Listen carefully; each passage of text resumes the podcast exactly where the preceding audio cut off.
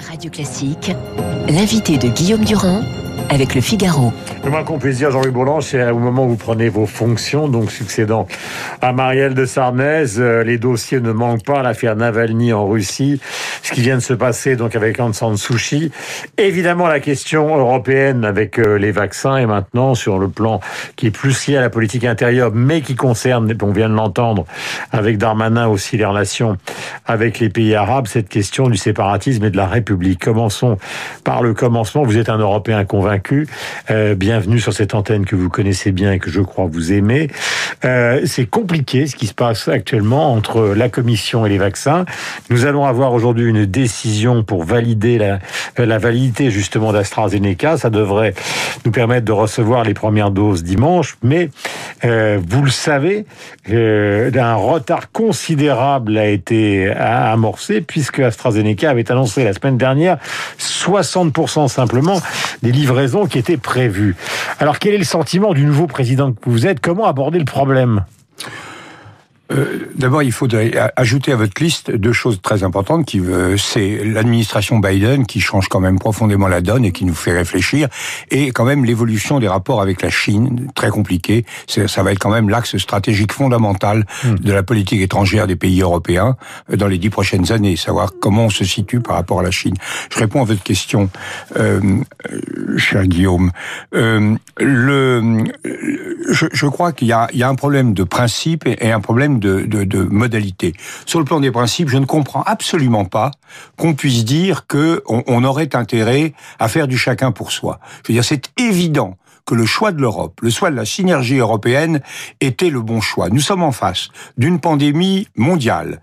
Euh, euh nous, nous combattons cette pandémie mondiale avec des labos qui sont internationaux. D'ailleurs, nous ne sommes pas du tout, hélas, les mieux placés dans l'affaire. Donc, c'est une convergence et une concurrence de grandes boîtes euh, euh américaines, allemandes, suédoises, anglaises, mmh. chinoises, russes, etc. Et nous avons un défi qui est mondial, c'est-à-dire que si nous n'éradiquons pas euh, assez rapidement la maladie en Inde, en Afrique, en Brésil ou ailleurs ou aux États-Unis, ça, retombera sur nous. Hmm. Bon, donc on est vraiment en face de quelque chose. Alors le chacun pour soi là-dedans. Quand j'entends dire ah les Brexit c'est très bien, on devrait faire du Frexit, je dis qu'est-ce qu'on aurait été seul dans cette affaire, sans, sans labo, hmm. euh, sans appui, et avec euh, comme euh, dans, dans, une surenchère dont les seuls bénéficiaires auraient été les laboratoires, qui auraient... Alors c'est évidemment le plus malin, celui qui va le plus vite, comme Israël, qui a, qui a eu une gestion absolument géniale hmm. de l'affaire. ça, ça, la Grande-Bretagne, parce que vous savez, non, mais on vous oppose aux millions et demi des vaccinés en France et 8 millions en Grande-Bretagne. La, la Grande-Bretagne, c'est vrai d'abord que ce sont les pays qui avaient été les plus durement frappés qui ont réagi le plus fort et le plus, plus vite. que nous. Ben ça, parce qu'ils ont dit, écoutez, la précaution pour les précautions dont nous nous sommes abusivement, euh, excessivement entourés dans la vieille Europe et notamment en France, nous, on n'a rien à en faire parce que nous sommes dans une telle situation hmm. dramatique qu'on prend les vaccins et on prend le risque. Nous n'avons pas pris le risque. Ni, ni la Commission, ni hmm. les Français, nous n'avons pas pris le risque. Donc nous avons été, nous avons été dans cette affaire euh, exagérément prudents et, et donc nous, nous ne sommes pas dans la meilleure dans la meilleure solution, dans la meilleure situation. Là, la Commission a fait, je crois, euh, un péché de trois manières. Euh, d'abord en, en, multipliant les précautions, mais là encore, il faut balayer devant notre porte. Quand vous voyez que la majorité des Français étaient plutôt sur une ligne de défiance, sinon anti-vax, en tout cas sur une ligne de défiance à l'égard des vaccins au mois de décembre, hmm. le fait de vouloir des précautions, c'était c'était logique. Ensuite, ils ont dit euh, on va gagner ensemble sur les prix. Or, tous les économistes disent à juste titre que les prix, on s'en fout. Hmm. Parce que ce qu'on euh, ce qu'on coûte, ce que coûte un, prix abusif du vaccin, on le gagne au centuple en, en, en pouvant réouvrir l'économie. Euh, cela dit, euh, vous entendez quand même pas mal de gens qui disent on veut pas que les labos s'en fichent plein les plein les poches. Il y a même des députés et des parlementaires qui voudraient que les brevets tombent dans le domaine public. Ça vous paraît crédible, ça? Alors ça, c'est très intéressant. C'est vraiment l'absurdité. C'est l'absurdité complète. Voilà des gens qui ont fait des investissements considérables. Euh, de, ça fait des années que sur les euh, les, les, vaccins modernes qu'on a euh, actuellement, euh, il y a des recherches et des recherches à fond perdu. Il y a des tas de gens qui ont fait du capital risque, qui ont mis de l'argent sans rien gagner pendant des années. Ils trouvent le truc et on leur dit maintenant, euh, on, on, va vous le piquer. Ça n'a aucun sens. Hmm. ça veut dire que demain, plus personne ne fera ça. Hmm. Donc on arrête alors. Ou alors si on veut leur piquer, après tout, si on estime que c'est un, un, bien commun, un bien public commun, bah, il faut les nationaliser. Et vous savez bien que la jurisprudence du Conseil constitutionnel, très clairement, dit, euh, elle a raison, qu'on doit indemniser. Donc soit il faut payer les investissements qui ont été faits, soit ça n'a absolument aucun sens. Mais il faut bien voir que quand même, on, on, je trouve qu'AstraZeneca s'est mal comporté dans cette affaire. les autres, j'en sais rien. Enfin, vous voyez bien les, les, grands, les grands livres de John Le Carré contre les labos, etc. Euh, la constance du jardinier, on n'a pas une idée très très positive des, des labos. Cela dit, ce qu'ils ont fait depuis quelques mois est absolument extraordinaire. Scientifiquement et même, même industriellement, parce qu'il s'agit de vacciner près de 8 milliards de gens. Hmm. Euh, c'est absolument colossal. 400 millions d'Européens continentaux. Ce sont des, des, choses, des défis absolument, euh, absolument énormes. Et puis il y a euh, ce, cette, cette, incapacité euh, qui est quand même la troisième, le troisième défaut, qui est pas le défaut de l'Union européenne, mais qui est le défaut des Européens continentaux et même un peu anglais d'ailleurs sur ce point, c'est que nous, nous sommes quand même, nous avons perdu au cours des 20 dernières années toutes les batailles technologiques par rapport aux Chinois et aux Américains sur le numérique, surtout sur, sur les biotech, sur une quantité de choses. On, on est, on, on, a pris du retard. Mmh. Alors si on ne comprend pas, euh, au lieu de dire on est, est-ce qu'on est pour l'Europe contre l'Europe, etc. C'est évident qu'il faut faire une synergie et être pour l'Europe, mais que l'Europe ne sentira que si elle, elle accepte le risque, mmh. si elle accepte la puissance et si elle accepte l'efficacité institutionnelle, parce que là aussi, il y a l'inefficacité institutionnelle.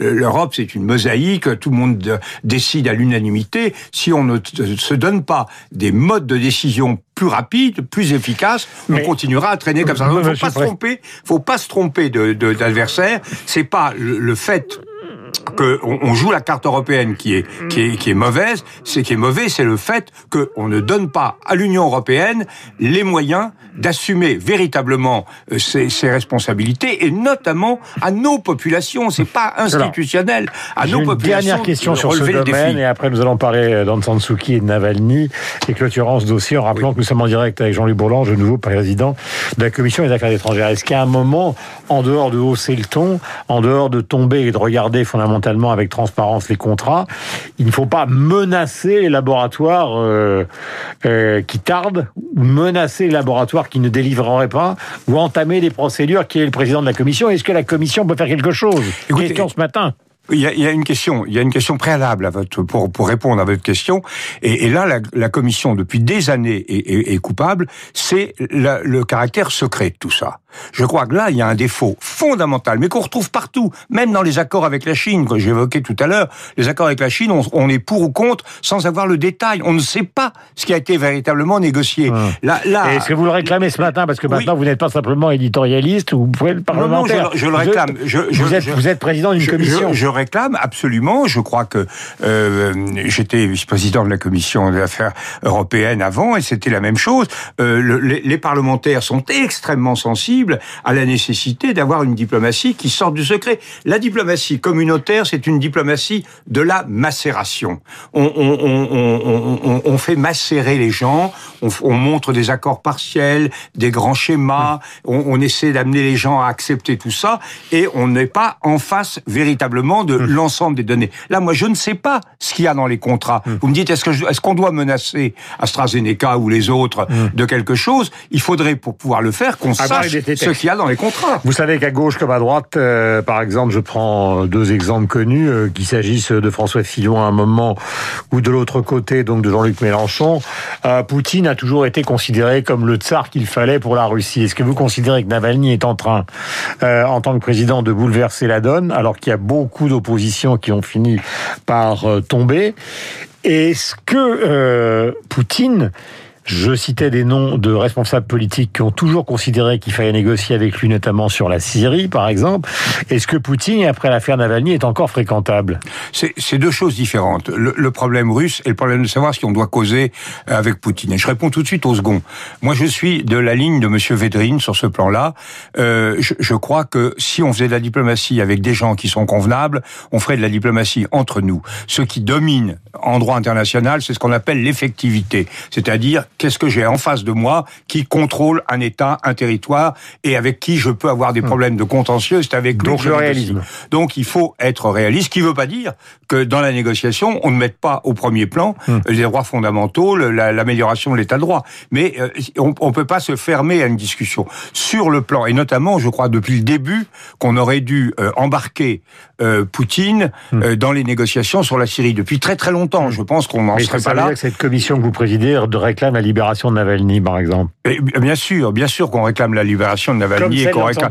Mais sur sur un mot sur la situation en Russie, je ne sais pas comment ça va évoluer. Je crois que dans ces pays, les forces de répression sont terribles et peuvent l'emporter. Mais c'est quand même extraordinaire. D'abord, il faut saluer le courage personnel de Navalny. Voilà un homme qui, se, qui, qui prend le risque d'être emprisonné par un régime terrible, euh, librement. Il est librement emprisonné, si je puis dire. Après avoir été euh, empoisonné. Après avoir été empoisonné, donc avoir vraiment exposé. Alors, du coup, c'est un héros en Russie, parce que le héros, le héros sacrificiel, c'est quelque chose qui parle à l'âme russe, qui parle aux Russes. Je sais pas si on va m'accuser de faire de la, de la psychologie euh, collective, mais je, je pense que c'est quelque chose qui répond.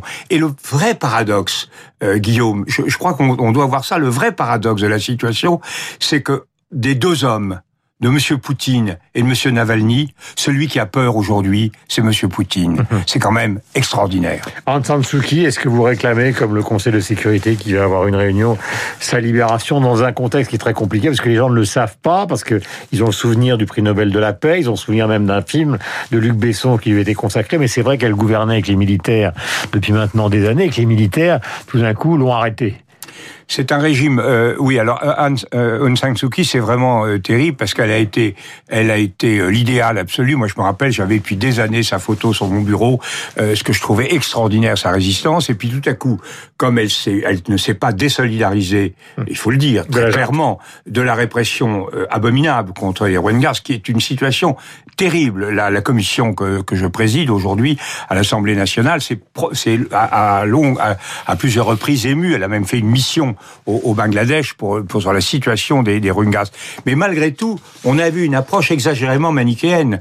De toute manière, cette femme, là où elle était, elle ne pouvait rien faire sur ce plan. Soit elle protestait, et puis c'était fini, elle était éliminée et la, dictature militaire reprenait, euh, soit elle était amenée à, à, cautionner. Ce qui est, ce qui est frappant, donc il ne faut pas avoir une approche manichéenne de, de la lady, comme on dit. En revanche, euh, aujourd'hui, elle est soutenue par l'immense majorité de la population. Mais il faut voir ce que c'est que ce régime birman, ce que c'est que les militaires birmans. Ils sont installés dans une capitale à eux, qui est euh, assez loin de Rangoon, ils vivent entre eux, ils contrôlent toute la population. C'est un État formidablement policier. Elle a essayé de faire quelque chose. Elle a été soutenue dans cet effort par la population. Je crois qu'il faut évidemment euh, voir que ce qu'elle représente en Birmanie, ce sont les droits fondamentaux et il faut absolument que la communauté internationale fasse pression sur les sur les autorités, les nouvelles autorités birmanes, en sachant que de toute manière celles-ci euh, n'en ont rien à faire. Nous étions avec le président de la commission des affaires étrangères, donc Jean-Louis Bourlange, donc sur l'antenne de Radio Classique. Il est 8h30 minutes. Nous avons rendez-vous avec David Abiker. Nous écouterons Carlos Kleiber, la musique classique tout à l'heure, évidemment au programme euh, de notre matinale. Et puis donc on retrouvera Bruno jeudi.